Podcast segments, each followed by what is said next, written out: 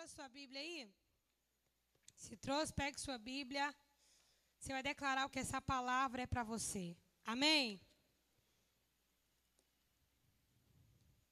Diga comigo, essa é a palavra de Deus. Eu sou o que ela diz que eu sou. Eu tenho o que ela diz que eu tenho. Eu posso o que ela diz que eu posso. E nessa noite, eu vou receber a santa, poderosa, inerrante palavra de Deus. E eu não serei mais o mesmo. Nunca, nunca, nunca.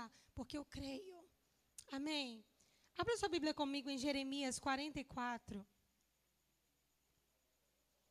Jeremias 44, abre lá comigo. Tudo que eu tenho a te ofertar é um quebrantado coração. Eu queria ter muito, muito mais, mas tudo que eu tenho é um quebrantado coração. A partir do verso 1.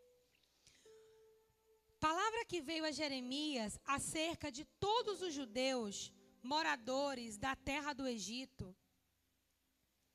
Em Táfnis, Mênfis e na terra de Patros, dizendo: Assim diz o Senhor dos exércitos, Deus de Israel: Viste todo o mal que fiz cair sobre Jerusalém e sobre todas as cidades de Judá, e eis que hoje são elas uma desolação, e ninguém habita nelas, por causa da maldade que fizeram para me irarem, indo queimar incenso e servir a outros deuses que eles nunca conheceram.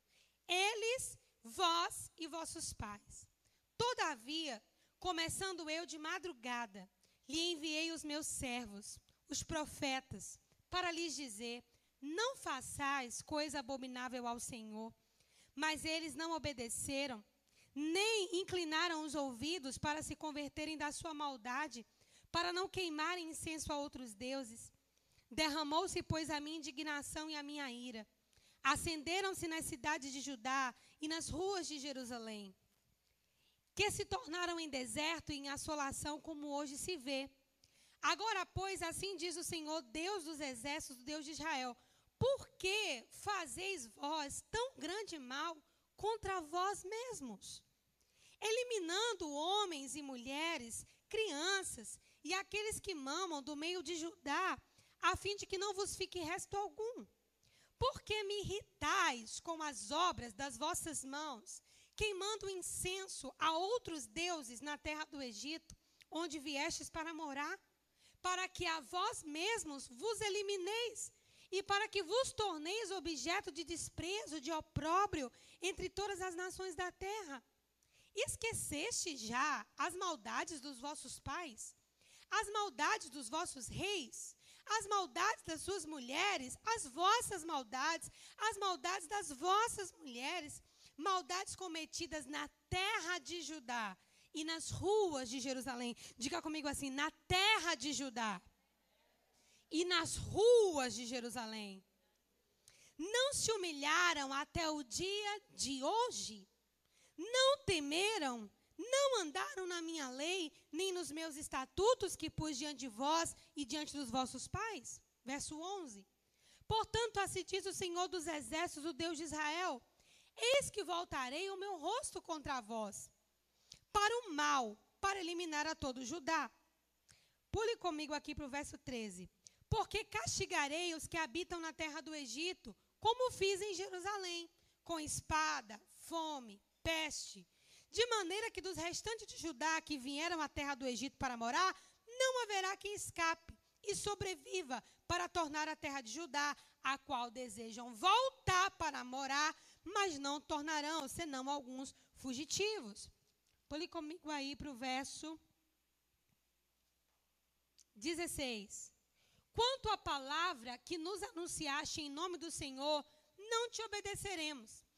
Antes, certamente, toda palavra que saiu da nossa boca, isto é, queimaremos incenso à rainha dos céus e lhe ofereceremos libações como nós, nossos pais, nossos reis, nossos príncipes temos feito na cidade de Judá e nas ruas de Jerusalém. Tínhamos fartura de pão, prosperávamos, não víamos mal algum.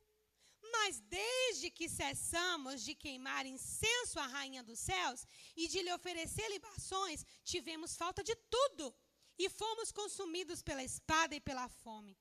Quando queimávamos incenso à rainha dos céus e lhe oferecíamos libações, acaso lhe fizemos bolos que a retratavam e lhe oferecemos libações sem os nossos maridos? Então disse Jeremias a todo o povo, aos homens e às mulheres, e a todo o povo que lhe tinha dado essa resposta. Quanto ao incenso que queimastes na cidade de Judá e nas ruas de Jerusalém, diga comigo de novo, nas cidades de Judá e nas ruas de Jerusalém. Vós e vossos pais, e vossos reis, e vossos príncipes, acaso não se lembrou disso o Senhor, nem se lhe andou isso pela mente? O Senhor já não podia mais suportar sofrer a maldade das vossas obras, as abominações que cometestes, pelo que a vossa terra se tornou deserto, um objeto de espanto e de desprezo, e desabitada, como hoje se vê. Pois queimastes incenso e pecastes contra o Senhor. Não obedecestes à voz do Senhor na sua lei e nos seus testemunhos não mandastes? Por isso vos sobreveio esse mal, como hoje se vê. Feche seus olhos. Pai, nós te damos graças, Senhor, pela Sua palavra. Ela é o pão que nos alimenta, ela é lâmpada para os nossos pés. E nós oramos, Pai, como sempre te pedimos, que o Senhor nos dê aquelas coisas que só o Teu Espírito pode nos dar. Nos leve, Senhor, a entender as coisas que estão no Teu coração. Fala conosco, Pai, daquela maneira que só o Senhor sabe falar. O coração de cada homem, de cada mulher que está aqui, dos que estão conosco online, está nas Tuas mãos. O Senhor sonda e conhece. Só o Senhor sabe acessar o mais íntimo do nosso interior. E é a tua palavra que nos rasga por dentro, Pai. E é poderosa para separar alma e espírito e discernir as intenções do coração. Fala conosco nessa noite, somos o teu povo, queremos ouvir a tua voz, estamos na tua mesa, em nome de Jesus. Você pode dizer amém? Gente, nós vamos falar hoje sobre valores, propósito e sentido. O que está por trás das nossas atitudes? Toda atitude que a gente toma, ela pode ou não ter sentido, ela pode ou não ter um valor e ela pode ou não ter um propósito. Toda e qualquer atitude pode ou não ter valor, propósito e sentido. No entanto, Deus não se move por sentido. Por exemplo, se fosse por sentido, não fazia sentido algum que o povo desse sete voltas em torno das muralhas de Jericó por sete dias. Que sentido faz isso? Nenhum. Que sentido faria Moisés tocar com um simples cajado no mar? Que sentido faz uma virgem conceber? Que sentido faz orar com fé para um Deus invisível responder? E às vezes nós olhamos para a palavra de Deus e nós julgamos de uma perspectiva natural não ter sentido. Quando na maioria das nossas obras também não há um sentido real se elas forem questionadas. As nossas atitudes, elas são movidas por sentido, propósito ou valor. Deus se move por propósito. Por que, que Deus não se move por sentido? Porque a mente de Deus é mais elevada do que a nossa. Deus não precisa nos explicar. Meu filho ontem me fez uma colocação de madrugada, daqui a pouco ele vai vir aqui. Meu filho de 11 anos, gente, pediu para fazer a profissão de fé dele hoje. Olha que coisa. Iago acordou de madrugada, ontem foi no meu corpo, falou, mãe, eu quero entregar minha vida para Jesus, eu quero fazer minha profissão de fé. E ele vai fazer hoje aqui, daqui a pouco. Iago falou para mim assim, mãe, agora eu entendo por que, que nós não entendemos a mente de Deus. É como um grilo, mãe, que vive só alguns dias. O grilo não consegue compreender o que passa na nossa mente humana, que vivemos por anos. Mas nós conseguimos entender e fazer a leitura do grilo. Com Deus deve ser a mesma coisa. Deus é como se fosse nós e nós como se fôssemos os grilos? Falei, é isso, né? Eu falei, é isso. Deus não se move, irmãos, por nossos sentidos. Porque aquilo que faz sentido para você pode não fazer para mim. A própria humanidade se confunde e se e anda num terreno de antagonismo quando se fala de sentido para as coisas. Tem quem discuta o sentido da picada do vírus Xing Ling, tem quem discuta não tomar a picada do vírus Xing Ling. A humanidade por si só já não converge na mesma coisa quando se trata de sentido. Então Deus não se move pelo sentido humano. Até porque os nossos sentidos têm a ver com a nossa percepção natural. Eu só consigo enxergar no máximo até aquela parede. Eu não tenho uma visão por trás daquela parede. Então, minha percepção e o meu sentido só vai até aquela parede. Não faz sentido um Deus infinito, um Deus poderoso, um Deus que é o Criador dos céus e da terra, se mover pelos nossos sentidos. Também não faz sentido Deus se mover pelos nossos valores. Porque aquilo que tem valor para mim pode não ter valor nenhum para você. E aquilo que tem muito valor para você pode não significar nada para mim. Nós, enquanto humanos, também não convergimos em valores. Para algumas pessoas, algumas coisas valem muito, outras coisas não valem nada. Se você for falar com uma mamãe que está com um bebezinho de colo, ela quer guardar a chupeta de, da criança para todo sempre, amém. Eu tenho lá a saída da, da, maternidade dos meus filhos. Iago já tem 11 anos, mas a saída da maternidade está lá intacta. Para quê? Não sei. Mas está lá. Tem valor para mim? Não tem valor? Para você. Tem coisas que tem valor para você que não tem valor para mim. Então Deus não se move por meio dos nossos valores. Porque os nossos valores eles são herdados, nós recebemos dos nossos pais, são influenciados pela nossa cultura. Nós não somos nem autônomos, irmãos, quando, quando se trata de valores, porque o homem acaba sendo um produto do meio. Então Deus não se move por, pelos nossos valores. Deus não se move por aquilo que nós julgamos de grande valor ou de menor valor. Agora, se tem um lugar por onde Deus se move, é o propósito. A única coisa que linka o homem com Deus, e nós falamos na mesma linguagem com Deus, é o propósito. Eu vou chegar já em Jeremias, eu não esqueci o texto, não, fique tranquila. Mas olha, propósito é aquilo que Deus criou para nós e aquilo que nós buscamos para a nossa vida. Então, a única linguagem que o ser humano fala tete a tete com Deus é a linguagem do propósito. Por mais que você viva um que não seja aquele que Deus preparou para você. Mas todo ser humano busca um propósito de vida. Nessa linguagem de propósito, nós e Deus falamos tete a tete. Jeremias 29, 11 está escrito: Eu é que sei que pensamentos eu tenho acerca de vós, diz o pensamentos de paz e não de mal, para vos dar o fim que desejais. A única zona que a gente pode convergir com Deus é no terreno do propósito. Valores, não. O que faz sentido, também não. Mas quando se trata de propósito, sim. Até porque nós somos criados por Ele e é Ele quem define quem nós somos. Ou você vai deixar ser definido por Deus, ou você vai ser definido pelo meio. E pior, vai ser definido pelas feridas do meio onde você vive. Você vai ser definido pela, pelos clamores do meio onde você vive. Mas Deus não caminha nesse terreno. Se você quer falar na linguagem de Deus para você, você vai falar na linguagem de propósitos. Então você vai abrir mão do que era de grande valor para você, porque pode não fazer sentido nenhum para Deus. Amém? Se você quer caminhar no terreno que Deus caminha, você vai ter que caminhar no terreno de propósito. É nessa hora que a cara das pessoas, irmã, não faz muita diferença. Se elas concordam ou não com o que Deus nos entregou. Se elas estão ou não do nosso lado, quando nós estamos obedecendo um comando uma voz de Deus.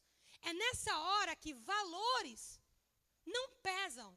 Quando a gente fala de propósito, qualquer outra coisa se torna pequena e irrelevante.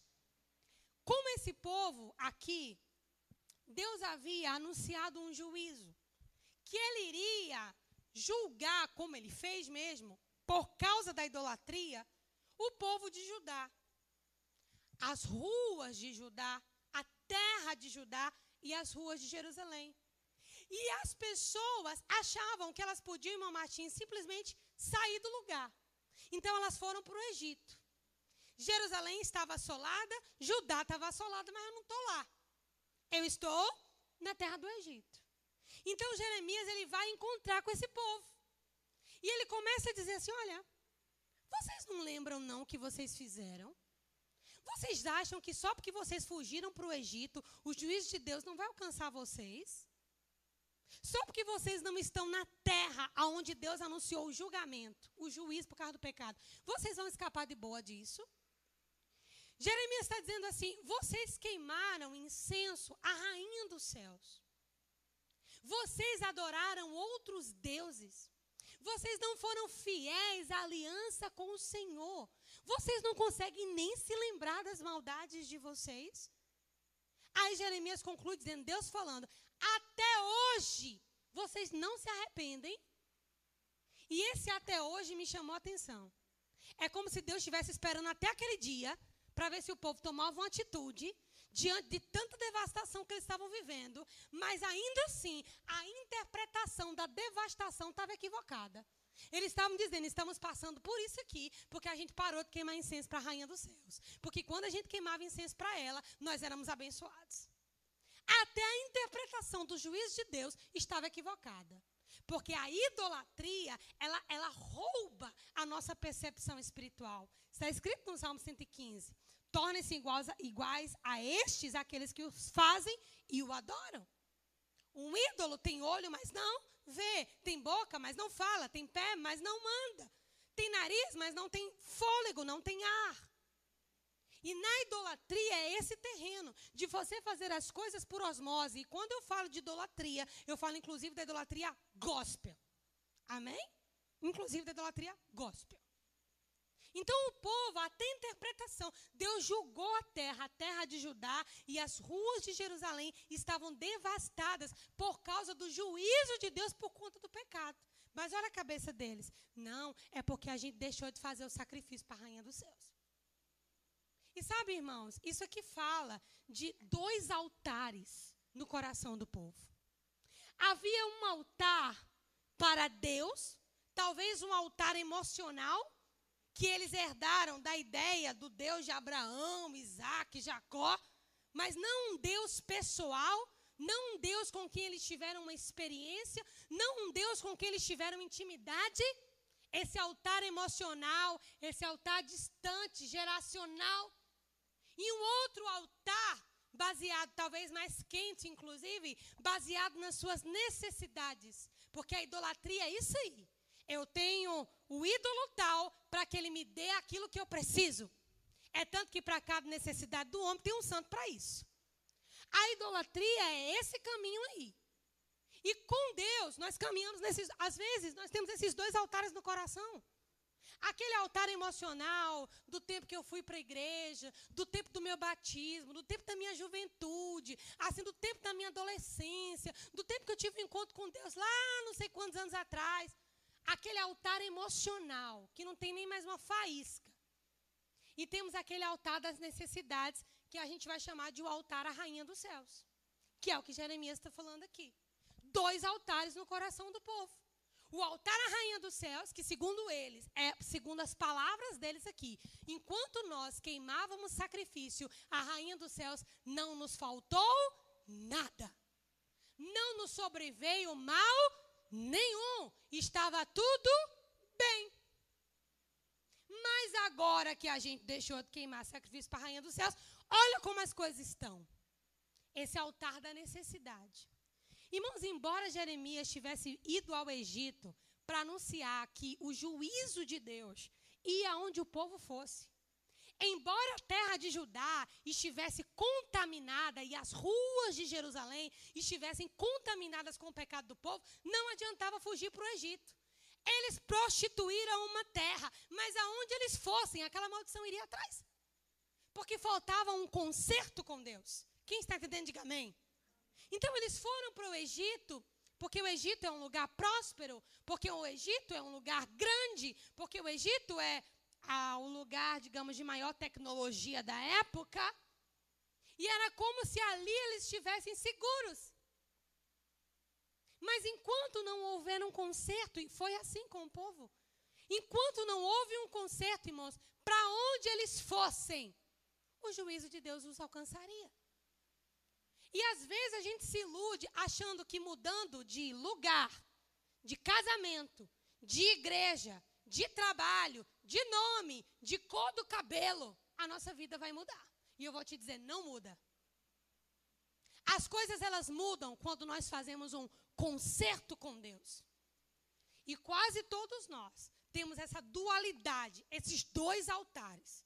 O altar é esse Deus que nós sabemos que é verdadeiro, mas caso esse Deus fale, eu tenho o altar à rainha dos céus, aonde eu recebo. E esse, essa, esse altar dividido, esses dois altares erguidos, legaram ao povo cegueira espiritual. Gente, eles estavam no Egito. De onde foi que Deus tirou o povo com Moisés? De onde, gente? Do Egito. Eles passaram o mar, o deserto, o Jordão, chegaram na terra prometida, mas pecaram, pastor. E quando eles fizeram isso, ao invés de se arrependerem ao Senhor, de fazerem um concerto com Deus e não abrirem mão daquela terra, eles resolvem sul ir para o Egito. Entende? E às vezes, queridos, a gente não entende porque algumas coisas ainda, ainda nos sobrevêm. Às vezes, pode ser alguns concertos que nós nos omitimos a realizar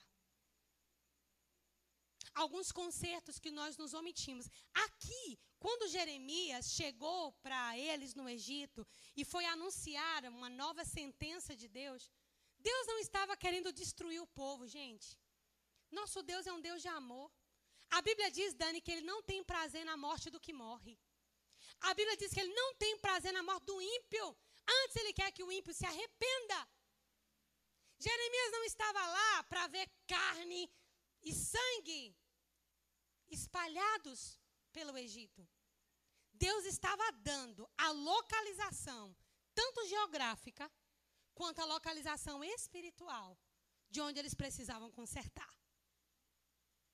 A localização espiritual era qual? Um segundo altar, a rainha dos céus. Essa era a localização espiritual. Era onde a coisa foi quebrada, onde o pacto com Deus foi rompido. E a localização geográfica? Foi nas ruas de Jerusalém, na terra de Judá. Eu quero te dizer uma coisa, eu quero que você preste muita atenção. Quando Deus quer fazer algo novo na nossa vida, quando Deus ele quer realmente nos levar para um outro nível, Deus sabe qual foi a terra, Deus sabe qual foi a rua, Deus sabe qual foi o lugar aonde aquela aliança com ele foi quebrada aonde aquela aliança com ele foi corrompida. Deus sabe a localização tanto geográfica, gente, quanto a localização espiritual. Onde é que está o cerne do problema? E se nós queremos viver algo novo com Deus, diga comigo, não é mudando de cidade, nem de endereço, nem a cor do cabelo, nem fugindo para o Egito. Se nós queremos viver algo com Deus, ainda que Ele possa nos levar a mudanças, mas se é algo totalmente novo, depende muito dos concertos que nós nos dispomos a fazer com o Senhor. E eu quero fazer uma pergunta para você. Não precisa me responder, mas eu quero que você pense. No seu coração, será que existem dois altares também? Um altar é esse Deus verdadeiro que nós cantamos aqui no louvor há poucos minutos atrás. Um altar é esse Deus maravilhoso que cura, liberta, perdoa, sara, purifica, transforma. E um outro altar, o altar da necessidade. O altar para onde você sempre recorre quando Deus, entre aspas, falha, ou não responde, ou não age no tempo que você gostaria.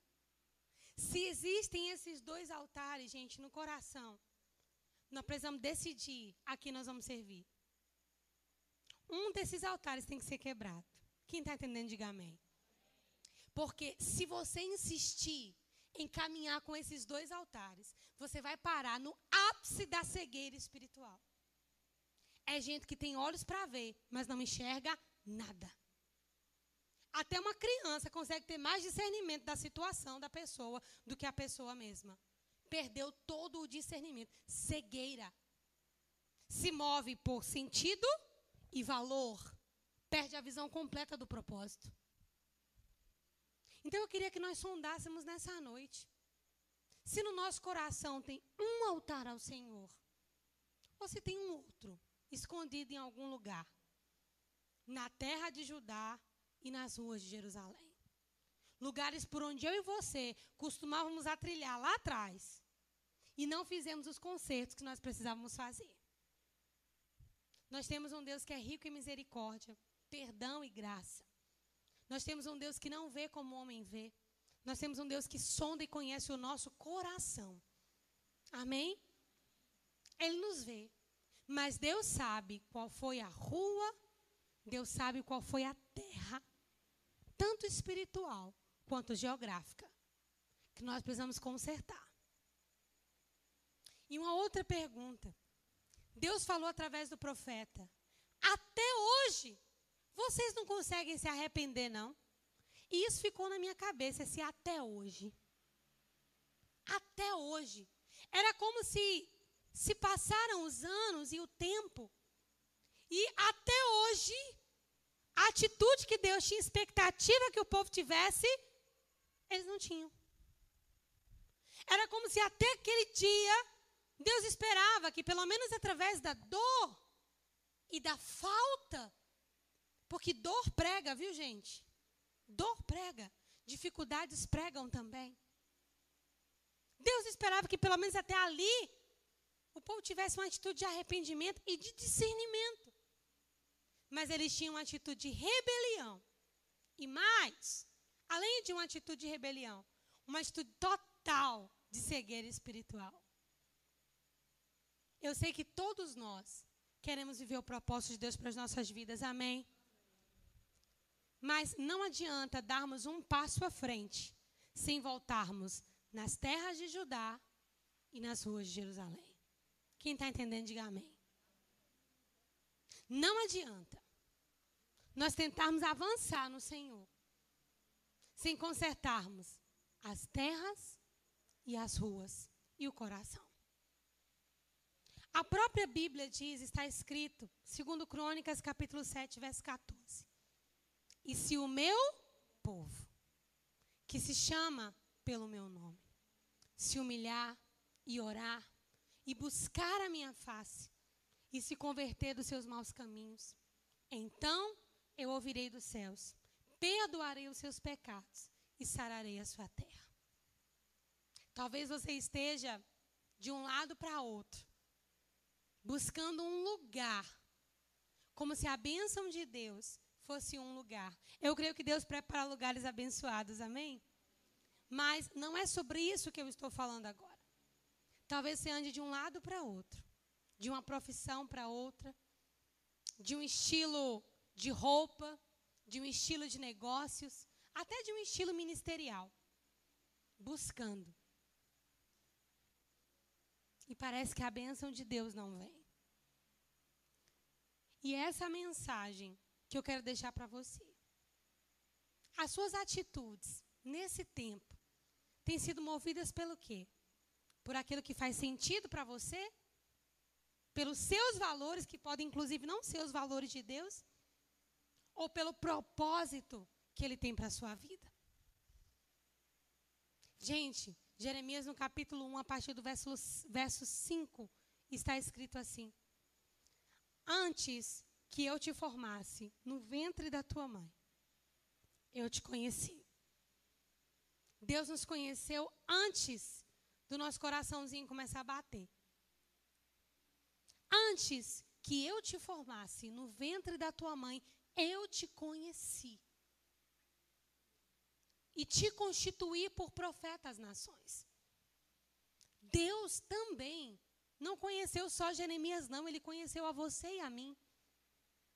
E o plano e propósito que ele tem para mim e para você precisa prevalecer. A Bíblia também diz, gente, que muitos são os planos no coração do homem. Mas a resposta certa vem da boca do Senhor. Então, Não se engana com uma mudança geográfica ou visual. Tem coisas que nos acompanham para onde a gente vai. Tem coisas que nos acompanham para onde a gente for. Se essas coisas não forem resolvidas, aonde nós formos, elas irão também. E nós temos um Deus que nos chama para viver em novidade de vida. A Bíblia diz que Deus nos chamou para a liberdade, amém, gente? A Bíblia diz que aonde o Espírito do Senhor está, aí é a liberdade. Deus não nos chamou para regimes de escravidão. Quais são as ruas que você precisa voltar? Qual é a terra que você talvez ainda precise consertar? Disso depende o novo de Deus para a sua vida. Muito mais do que qualquer outro esforço natural. Lembre-se que Ele não é apenas o seu Deus, Ele é o seu Pai. Amém? E o amor de Deus está escrito também. Ainda que o seu pai e a sua mãe o abandonem. Todavia eu, Senhor, não deixarei. Talvez você diga, pastora, rainha dos céus, é uma palavra muito pesada. É porque, gente, a gente tende a se assustar com o ocultismo. Mas não é o nome que muda muita coisa, não. Só o fato de já ter um outro altar, seja lá para o que for, já é um problema. Seja a rainha dos céus ou a qualquer outra entidade. Isso não importa. O que importa é que nós sejamos como sacrifícios vivos ao Senhor. Eu queria que no seu lugar mesmo você curvasse a sua cabeça, fechasse seus olhos por um momento. Nós já estamos encerrando. E que você pudesse se avaliar agora. Sondar. Se, se tem um altar aí que não é para estar. Um lugar para onde você sempre recorre. Um lugar para onde você sempre busca. Quando Deus diz não ou quando Deus se cala. Porque Deus quer fazer algo novo na sua vida. Mas precisa haver um único altar. Há um único Deus verdadeiro. Enquanto eu canto a sua canção, no seu lugar, eu quero que você ore ao Senhor.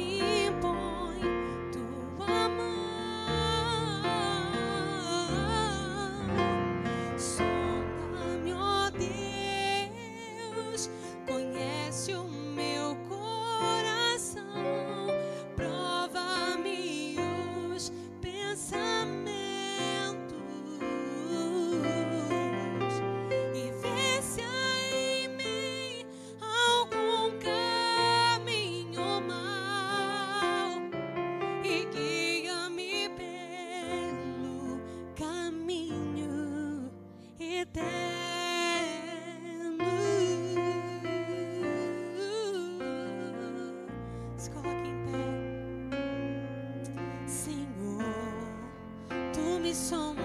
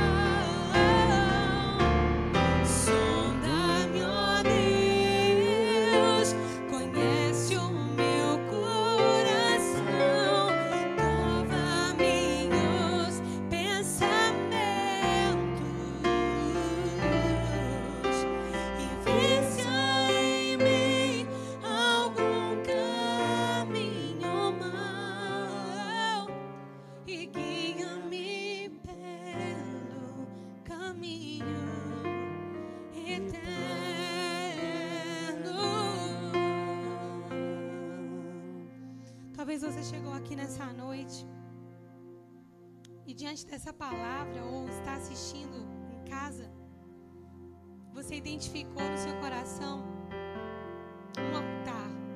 Talvez não a rainha dos céus, que era uma entidade adorada naquela época, mas a Mamon, ao Deus do dinheiro, a Dalila, que age na prostituição, Astarote. Talvez você olhou para você e se viu essa pessoa como o povo de Judá, saindo da terra que Deus julgou, mas vendo as mesmas coisas te acompanhando. E Deus falou claramente ao povo: tem pecado nas ruas de Judá Judá, nas ruas de Jerusalém. Qual foi a rua da sua vida? O lugar exato onde alguma coisa se quebrou. E se você identificar isso no seu coração e desejar vir aqui à frente, orar comigo, eu quero orar com você. Vamos juntos confessar isso ao Senhor, nos arrependermos. Você quiser fazer isso, pode vir aqui. Não tem como Deus ser adorado em um único altar, com outro do lado. É só a Ele. Quando a arca do Senhor foi levada ao templo de Dagon, a Bíblia diz que a estátua de Dagon ela caiu diante. Porque não ficam dois altares de pé.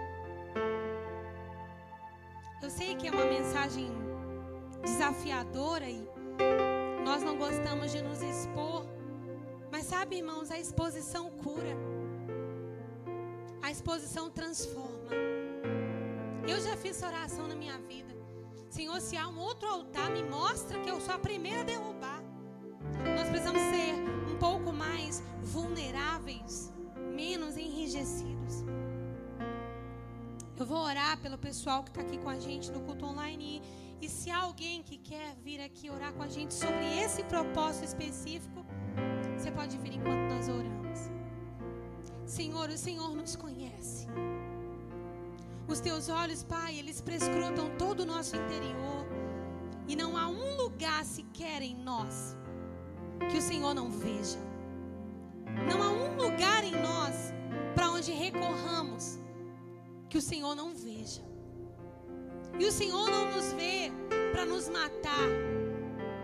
O Senhor vê para nos tratar, nos purificar, nos limpar. Porque o Senhor nos fez como teus filhos, como ovelhas do teu pasto.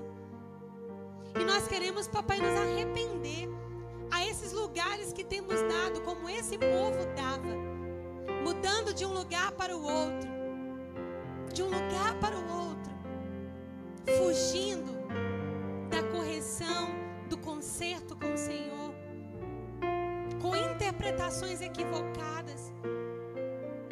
Não queremos ser assim. Nos dê olhos para ver, nos dê ouvidos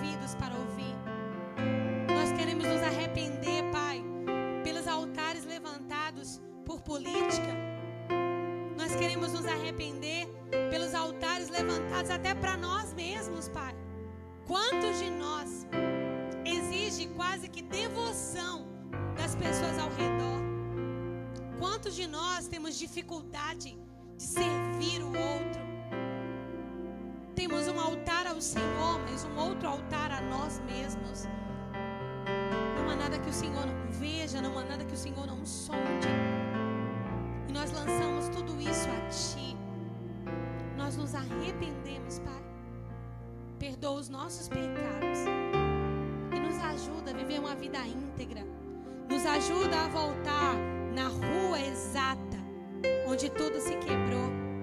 Nos ajude a voltar como o Senhor deu a localização àquele povo, dê a localização a cada um de nós, Pai a localização geográfica, a localização espiritual, a localização emocional onde fomos corrompidos, porque o Senhor nos chamou para viver um novo tempo.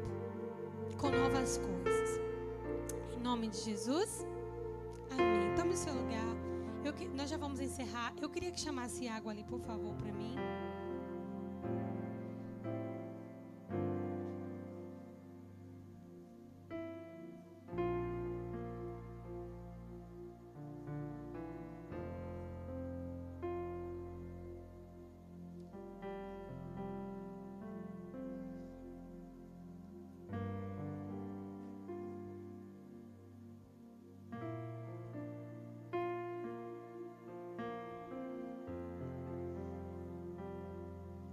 Quero subir ao Monte Santo de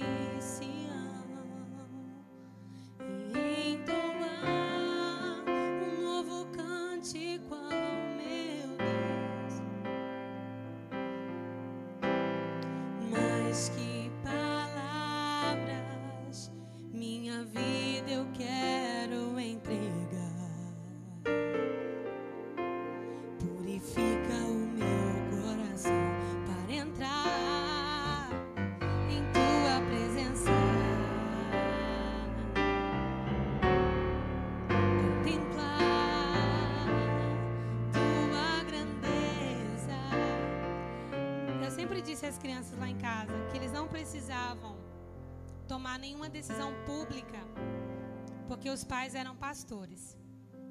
Mas no momento que eles sentissem de fazer a confissão deles pública ao Senhor, esse seria o momento. E ontem, de madrugada, a gente estava no quarto, e Iago entrou no meu quarto com o Igor aos prantos, chorando muito. E ele deitou no meu peito e falou assim: Mãe, eu quero entregar hoje minha vida a Jesus. Falou que ele precisava fazer aquilo. Eu falei, filho, você está pronto para fazer isso? Ele, estou e eu quero fazer agora. E nós fizemos uma oração de confissão. E hoje ele veio fazer isso publicamente. Né, meu amor? Em quem você crê para sua salvação, Iaguinho? Você crê que Ele é o Cordeiro de Deus que tira o pecado do mundo, que morreu para perdoar os seus pecados? Sim. Você crê que o Espírito Santo de Deus passou a habitar dentro de você? Sim. Estenda suas mãos para eles, queridos. Pai, eu te dou graças. Porque Iago teve a sua própria experiência com o Senhor. Eu não estava, o pai dele não estava.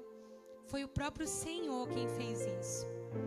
Senhor, eu te agradeço, Pai, porque ele decidiu voluntariamente com 11 anos a viver a vida dele todinha para Jesus. E eu creio, Pai, que assim como Jesus aos 12 anos confundia os doutores e mestres, a tua unção estará também sobre a vida do meu filho. Pai, eu quero mais uma vez consagrar Iago a ti. E as mesmas palavras que o Senhor liberou para ele quando ele era um recém-nascido que inteligência e graça estariam sobre ele. Que o discernimento do Senhor e a sabedoria do alto estariam sobre ele. E que ainda criança, Pai, ele seria uma referência do teu nome. Nós, como igreja, o recebemos como tua igreja. E em breve celebraremos o batismo dele e de todos aqueles que quiserem. Porque, Pai, eu te louvo. Hoje não é a fé dos meus pais, dos avós dele da minha sogra, do pai dele. Hoje é a fé dele, Senhor, que trouxe ele ao teu altar. E eu te dou graças por isso. Porque não há prazer maior do que esse. Ver que os nossos filhos caminham na verdade. Em nome de Jesus.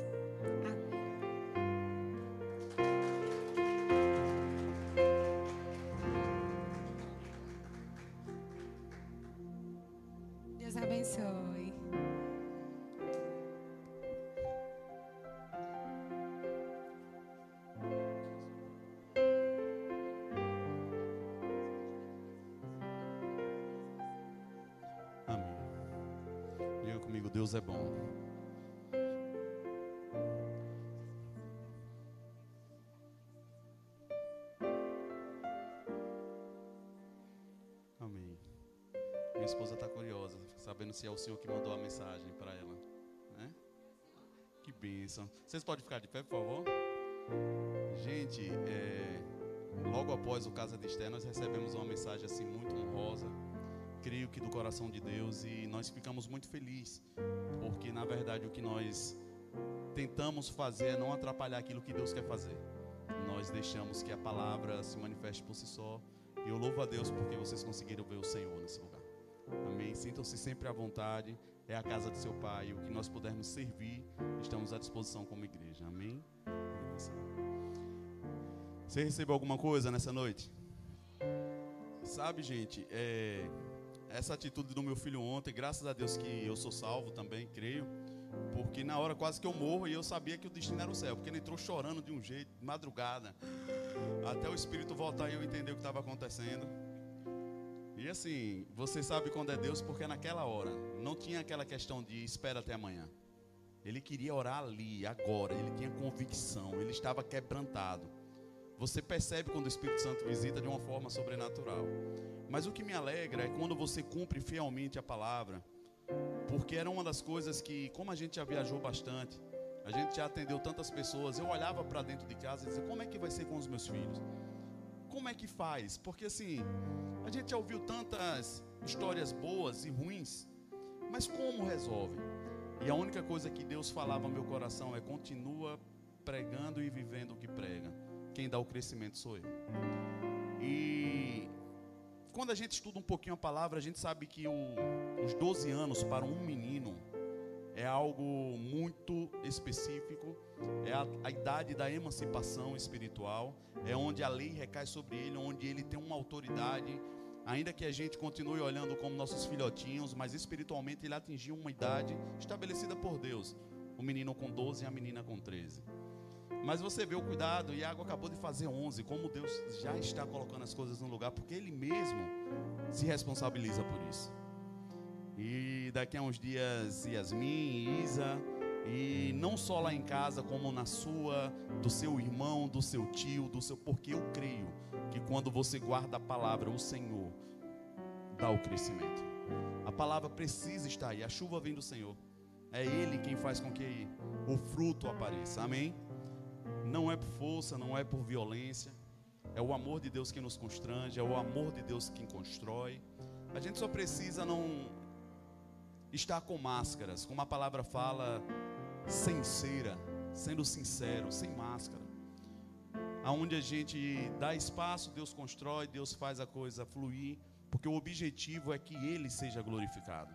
A glória é dele. Ele faz como ele sabe fazer. Amém? Você tem expectativa nessa semana?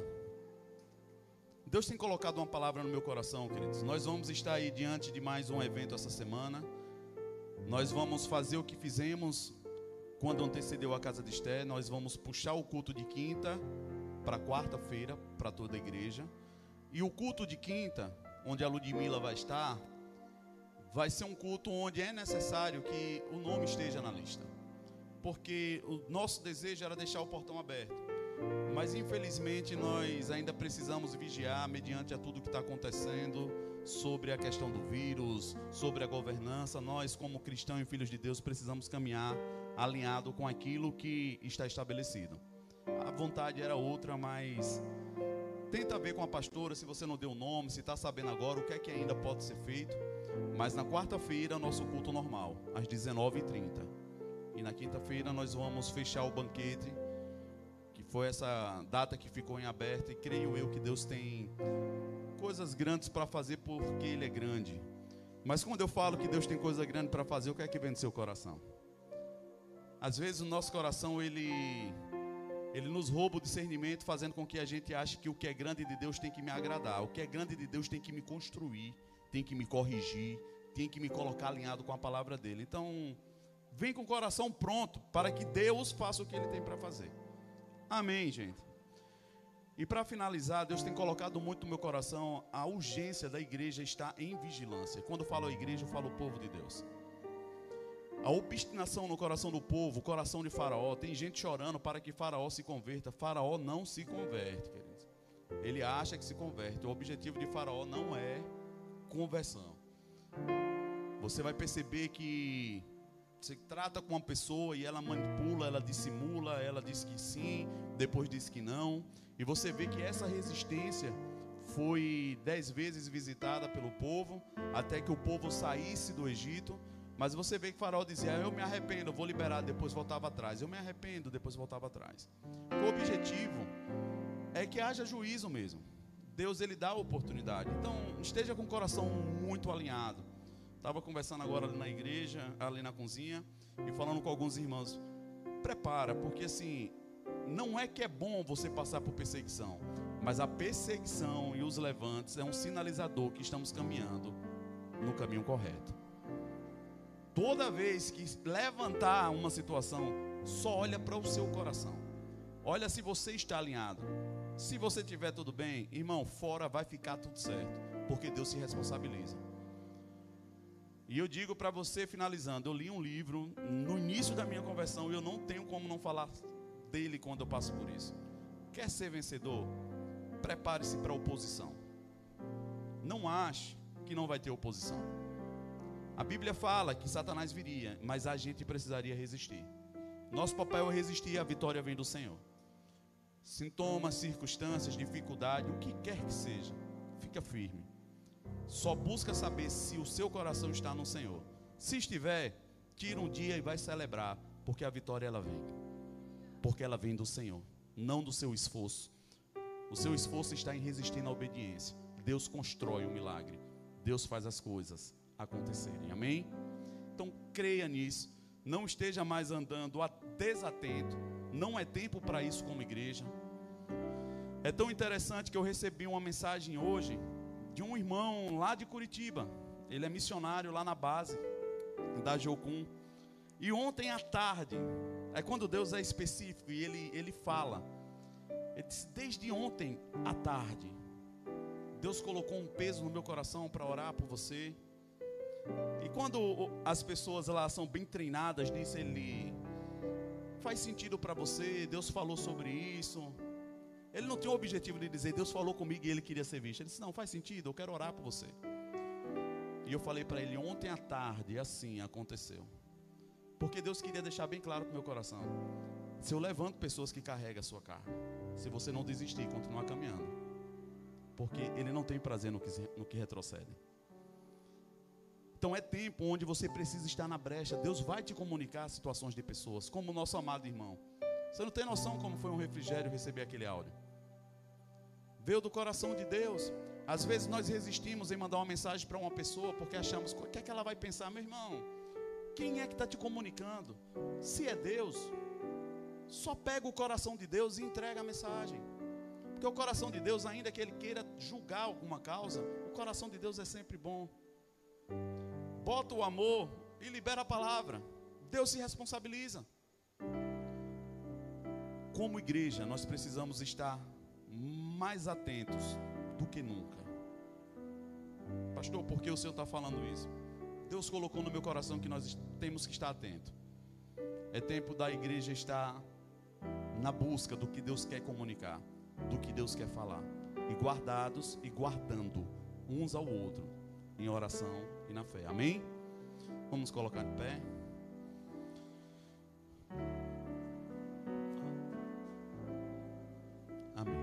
Pastora está dizendo que quem desejar ver, tem um material da casa de Estela do lado, devocional, agenda, camisa. Foi tudo feito com muito carinho para que você pudesse receber a palavra. Se você quiser dar uma olhada, está ali do lado. Amém? Pai, nós queremos te agradecer pela tua bondade, pela tua palavra porque o Senhor tem nos visitado, o Senhor tem construído em nós, Pai, estruturas que só o Senhor poderia fazer. Mas eu quero te agradecer, Pai, porque o Senhor tem encontrado espaço para derrubar, Pai, as estruturas antigas, aquelas que não devem ser reaproveitadas, paredes que já deveriam ter caído, que nós estávamos escorando. Pai, nós queremos liberar, Pai, espaço para que o Senhor continue a tua boa obra. Nós, na verdade, temos interesse, Pai, de ser cada vez mais parecidos contigo. Nós queremos frutificar, Pai. Nós queremos exalar um bom perfume. Nós não temos expectativas, Pai, naquilo que homens podem entregar, e sim naquilo que vem da tua mão. Porque nós sabemos, Pai, que é do Senhor que vem um azeite puro, é do Senhor, Pai, que vem uma unção, é do Senhor, Pai, que vem a cura, a libertação. a palavra de paz. Os nossos olhos estão firmados em Ti, Pai, de onde pode vir o nosso socorro. Nós cremos que o Senhor é o nosso socorro bem presente. Nós temos vivido, Pai, num mundo dias de angústia, mas nós queremos declarar, Pai, que os nossos olhos estão postos em Ti, de onde pode vir o nosso socorro. Nós dizemos sim, amém, para a Tua promessa, Pai, sobre a nossa vida, sobre a igreja, sobre cada um dos nossos irmãos aqui representados, aquele que nos assiste online. Sim, amém, Pai, para que se cumpra na íntegra. Nós não queremos ser enganados por nós mesmos. Nós queremos enxergar como o Senhor vê e aquilo que precisa ser ajustado para essa semana, Pai. Nos dá a medida de libertação. Não nos deixa passar enganados, Pai, por mais nada. Nos mostra o que o Senhor quer que façamos, não só fora, mas principalmente em nós, em nossa casa, em nosso trabalho, nesse lugar onde o Senhor tem nos levantado como autoridade, onde o Senhor vai nos cobrar a responsabilidade. É aí que nós queremos corrigir primeiro, para que nesse pouco o Senhor possa nos levar ao muito. Eu te dou graças pelas bênçãos e os milagres, Pai, que estão disponíveis para essa semana, à medida que o Senhor já tem liberado, que alcance cada um dos lares aqui representado. Pai, nós queremos celebrar porque sabemos que do Senhor vem delícias. E por isso nós descansamos na tua potente mão. Que o amor de Deus, o nosso Pai, que a graça salvadora do nosso Senhor Jesus Cristo e que as doces e santas consolações do Espírito Santo seja com todo o povo de Deus, agora e para sempre. Quem crê recebe diz amém e amém. Olhe para o seu irmão e diga: esteja preparado. Deus vai falar ao seu coração. Não fique angustiado, apenas creia. Amém? Dê um abraço ao seu irmão. Opa, bem de longe se você quiser, né? Bom.